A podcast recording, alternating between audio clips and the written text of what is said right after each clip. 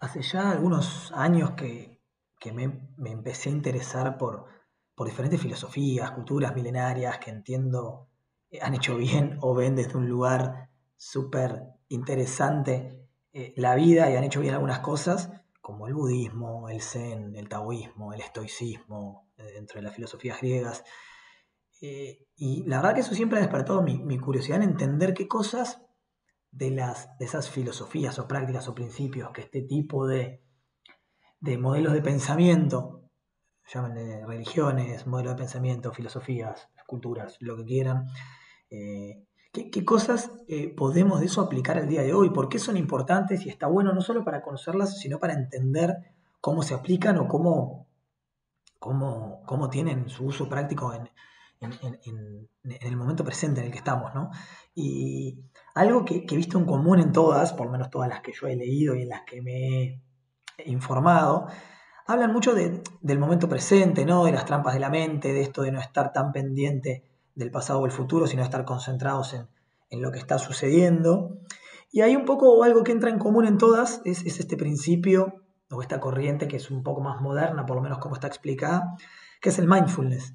Eh, hice hace un par de años un instructorado en mindfulness bastante orientado a, las prácticas meditativas, y el mindfulness tiene mucho de meditación, pero también tiene eh, conceptos o principios que son aplicables fuera de lo que es la meditación. No solo hay que sentarse a meditar en silencio para poder disfrutar de los beneficios que, que te da o la claridad mental que te da el vivir la vida desde un lugar un poco, un poco más orientado al mindfulness, ¿no? Eh, entonces hoy quería traer algunas de las actitudes que, que pregona, digamos, el, mindfulness, esta filosofía, pero que de nuevo sirven eh, tanto para un proceso meditativo, si alguien quiere empezar a meditar o sumar el practicar mindfulness desde ahí eh, en la diaria, que es algo que realmente recomiendo. Hoy en día he perdido un poco la consistencia, pero en la época que lo, lo llevaba como una práctica diaria de algunos minutos en la mañana, sin duda tiene muchos, muchos beneficios. Pero gran parte de los beneficios también están justamente en las actitudes del, mindfulness que, hoy les quiero, les quiero compartir. Y arranquemos por el principio. ¿Qué es el mindfulness o la atención plena, como se dice en español? Es básicamente una práctica milenaria que, encuentra sus raíces en, las enseñanzas budistas, pero en su esencia consiste en prestar atención al, de manera consciente al momento presente sin juzgarlo, sin etiquetarlo. Se trata de estar completamente presente en la experiencia que estás valga la redundancia, experimentando en el momento, ya sea que, sea agradable o desafiante o desagradable, sin dejar que la mente empiece a divagar en el pasado, en el futuro, en compararla con otra cosa. Es, más como desde, desde, estar totalmente sumergido en lo que estás haciendo. Como esto creo que, que ayuda en, la, la, cotidiana y, en, nuestro día a día, eh, creo que ofrece como un, un equilibrio al torbellino de, la mente, nos, ayuda a cultivar una mayor conciencia de justamente de nuestras emociones, de nuestros pensamientos, de nuestras acciones. Y esto creo que nos, permite responder conscientemente en, a diferentes situaciones en lugar de reaccionar automáticamente. Al estar un poco más presentes en lo que está sucediendo y no tanto en lo que pienso de lo que está sucediendo, cómo me siento con lo que está sucediendo, me permite ser justamente más consciente de cómo reaccionar, de cómo si lo que voy a hacer se alinea a mis valores, eh, entonces creo que, el mindfulness en sí como filosofía tiene varios beneficios en la, vida cotidiana. Hay, muchos estudios que respaldan los beneficios del mindfulness, estudios donde eh, a través de metodologías científicas se han estudiado personas que llevan a la práctica estas actitudes o los procesos meditativos y personas que no. Desde reducir el estrés, la ansiedad, hasta mejorar la, concentración, fortalecer la, resiliencia emocional. Eh, de nuevo, es una práctica que ha demostrado ser una herramienta poderosa para el bienestar mental y emocional en el día de hoy. Y toda la, digamos, la, teoría o los principios del mindfulness o de la atención plena hablan de siete actitudes que, que podemos explorar o podemos empezar a implementar en nuestra vida cotidiana, no necesariamente a través de la meditación, sino en cómo vivimos la vida, que creo que son súper interesantes por lo menos para compartirlas y, y para poder empezar de menos a más a aplicarlas en, nuestro día a día. La primera actitud es la del no juicio. Es en un mundo en el, que, en el que tendemos a etiquetar las experiencias automáticamente, a poner si esto me gusta o no me gusta, si es bueno o es malo, si me sirve o no me sirve, si esto es lindo o es feo, si lo comparo con algo que ya sucedió en mi pasado, si me sirve o no me sirve. ¿no? El, el no juicio nos invita a, por lo menos en una primera instancia, observar sin calificar. Es una práctica que nos libera de esa tendencia a categorizar las cosas todo el tiempo y nos permite experimentar el momento con una mente un poco más abierta. Es esto de no apresurarme a tomar una posición en cuanto a si esto es bueno o malo, me sirve o no me sirve, porque también al final del día es muy difícil el determinar si algo es bueno o malo, porque va a depender mucho del tipo de lupa con la que lo estoy mirando, desde dónde me paro para definir si algo me sirve o no me sirve. Y no significa que a partir de ahora nada en la vida tengamos que etiquetarlo o ponerle un juicio de valor. Es no apurarnos a, es que no sea algo automático, sino permitirnos ver las experiencias sin etiquetarlas y poderlas vivir realmente antes de poder ir a ese, a ese paso. La segunda actitud es la paciencia. La paciencia eh, es como, digamos, eh, el reconocer y aceptar el ritmo natural de cada momento. La paciencia paga, dicen los americanos, o tiene sus frutos, en una frase que tienen ellos. ¿no? Eh, en este mundo tan acelerado en el que vivimos, donde siempre estamos buscando resultados inmediatos, la paciencia nos brinda esa fuerza interna para, enfrentar los desafíos con, un poco más de serenidad. No significa eh, la inacción, no significa el esperar que las cosas vengan solas, pero sí nos recuerda que cada momento y cada proceso tiene su propio tiempo. Y si queremos seguir creciendo, seguir aumentando nuestra eficacia en diferentes cosas, tenemos que aceptar el ritmo natural de los procesos. Eh, yo, por ejemplo, hace ya unos años que practico tenis y si bien practico mucho, me lo tomo en serio, me importa mejorar, me gusta mejorar, una de las claves que me ha llevado a mejorar en mayor o menor medida es justamente el ser paciente, es el reconocer que es un proceso que yo de un día para otro no voy a poder saber hacer golpes que nunca hice en toda mi vida y que va a llevar un proceso y que lleva varias repeticiones y varias clases y varios partidos y el eh, aprender sobre lo que me está saliendo mal, el hacer un chequeo, pero la paciencia es una virtud que tenemos que empezar a cultivar, sobre todo en este mundo tan, tan acelerado en el que nos toca vivir, donde estamos acostumbrados a, a la inmediatez de las cosas y todo queremos que sea ya y si no ya no nos sirve. La tercera actitud es la mente de principiante. La mente de principiante nos invita a ver el mundo con ojos frescos, nos invita a ver cada experiencia como si fuera nueva. Al, adoptar esta, actitud que está más relacionada a la curiosidad y a la, apertura, descubrimos eh, cosas fantásticas en lo mundano, descubrimos como tesoros escondidos en, lo familiar. Eh, es como, como esa mente que, que tienen los niños, donde los niños cuando ven por primera vez o segunda vez un árbol, no están viendo un árbol como lo ven los seres humanos, ven una extensión de la tierra que surge hacia el cielo y termina con, con hojas verdes y, le fascina. Eh, es, esto, esto de, permitirnos maravillarnos con las cosas cotidianas, es el ver las cosas como si las viéramos por primera vez para justamente ver cosas nuevas cada vez que vemos las situaciones. Es el no encasillarnos en la generalización, sino permitirnos eh, que las cosas nos sorprendan, permitirnos que la información que viene de nuestro exterior nos dé nuevas, nuevas cosas. La cuarta actitud es la confianza. La confianza eh, sostiene la, estructura del mindfulness. Eh, tiene que ver con, la capacidad de confiar en nuestras capacidades y en el proceso natural de la vida.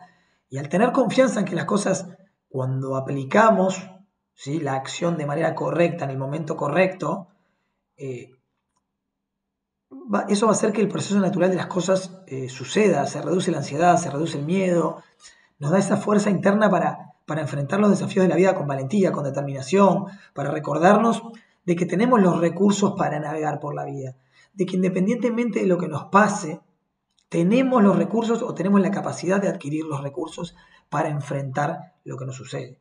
Gran parte del estrés que vivimos en la vida cotidiana se genera justamente porque inconscientemente no nos sentimos capaces de poder enfrentar determinada situación. Si yo me estreso mucho por una presentación que tengo que hacer a mi jefe, es porque en el fondo no me siento preparado para hacerla bien. Si yo tengo confianza en que la voy a poder hacer bien, o que si hoy, hoy en día todavía no estoy preparado para hacerla bien, pero tengo los recursos para poder mejorar, seguramente ese nivel de estrés va a disminuir. La quinta actitud, que es una de las que ya he hablado en un episodio separado de, del podcast es la aceptación, es la capacidad de reconocer la realidad tal cual es sin resistencias. Y como he dicho varias veces, aceptar no es rendirse, no es resignarse, no es el decir, bueno, esto es así, no lo voy a poder cambiar, sino es liberarse del sufrimiento que proviene de luchar contra lo inevitable. es el reconocer las cosas como son. Y a, partir de ese reconocimiento encontramos paz en el momento presente y nos abrimos a las nuevas posibilidades. Una vez que reconozco algo como es y no me peleo con cómo me gustaría que fuera, se abre las posibilidades de poderlo cambiar, de poder trascenderlo, de poder dejarlo ir. Pero hasta no aceptar y reconocer las cosas como son y vivir en ese mundo de la fantasía que me presentan mis expectativas, no voy a poder cambiar lo que quiero cambiar. La sexta, actitud es la de no forzar. ¿eh? Eh, en un mundo en el, que, en el que a menudo se nos enseña a luchar, a resistir, a ir siempre contra la corriente, a dar un poco más, que es una actitud muy válida en determinadas situaciones, esta actitud de mindfulness de no forzar nos invita a fluir con la corriente. Y también he hablado de esto varias veces. Esto no significa la inacción o abandonar las metas y los esfuerzos, el no tener objetivos y solo dejar que la vida me lleve con apatía por donde quiera ir. Pero es el de reconocer cuándo es el momento de soltar el control y permitir que las cosas se desarrollen naturalmente. Y ahí en el medio, sí aplicar la acción para lo que queramos. Siempre digo que es como el arte de navegar versus el de remar contra la corriente. Una persona que navega en un velero no puede seleccionar hacia dónde va el viento, no puede resistir el viento y querer ir en contra. Tiene que utilizar el viento a su favor. Pero lo primero que hace es no forzar y aceptar que el viento va hacia donde va. Y a partir de esa aceptación y de soltar la pelea contra el viento, acomoda las velas de acuerdo a cómo está el viento para ir a donde quiere ir.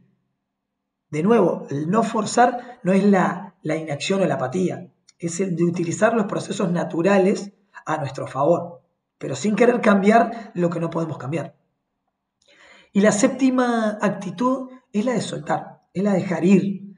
Eh, en el arte de mindfulness, dejar ir eh, implica el soltar el apego a las cosas, a las expectativas, a las preocupaciones, es el liberarnos de la necesidad de control para justamente encontrar un poco más de paz y de armonía y permitir que la vida fluya sin obstáculos. Y voy de vuelta a lo mismo porque estas últimas actitudes son parecidas. Eh, dejar ir no significa resignarme, pero dejar ir es soltar las cosas a las que me aferro que no me acercan hacia donde quiero ir. Es el poder eh, vivir la vida con un poquito más de, liviandad. Se trata de, no aferrarse a, lo inevitable. Eh, una vez escuchaba este ejemplo de el, que el, vivir con apego es, como esa niñita que tiene un conejito que lo quiere tanto, tanto, tanto, que lo aprieta tanto, tanto, tanto, que lo asfixia. ¿no? Es, es el soltar, el dar espacio para que los procesos fluyan con naturalidad, para que las personas que tienen que estar estén, para las personas que no tienen que estar no estén, para que los procesos o las oportunidades en la vida que se tienen que dar se den. Y repito porque es muy importante esto, no es para no hacer, no es para quedarme quieto y esperar que las cosas pasen sin irlas a buscar, pero es hacerlo desde un lugar de mayor conciencia, de mayor plenitud, de armonía, que esté alineado a mis valores, que me permita identificar claramente qué es lo que me hace bien y reforzar eso y qué es lo que no hace bien, no me hace bien y dejarlo ir. En fin, creo que son siete actitudes que, de nuevo, si bien aplican a la filosofía del mindfulness o a los procesos de mindfulness que pueden estar asociados a la meditación, eh, también creo que son prácticas que podemos utilizar en la vida cotidiana que nos acercan al mismo efecto que es de la atención plena, que es estar más presentes, más anclados en lo que está sucediendo, en cómo me siento al respecto, en qué, eh, en qué acciones veo disponibles a partir de, de eso. La actitud, recuerden, del no juicio, la paciencia, la mente de principiante, la confianza en uno mismo, la aceptación, el no forzar y el dejar ir o soltar.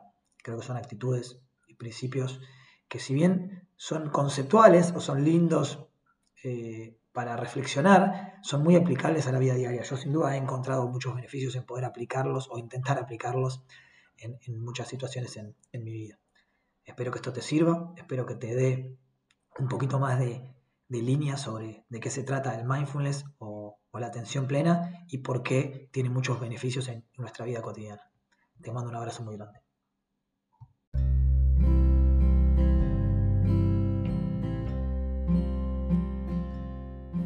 Gracias por escuchar este nuevo episodio del podcast. Espero que hayas podido rescatar algo que te agregue valor.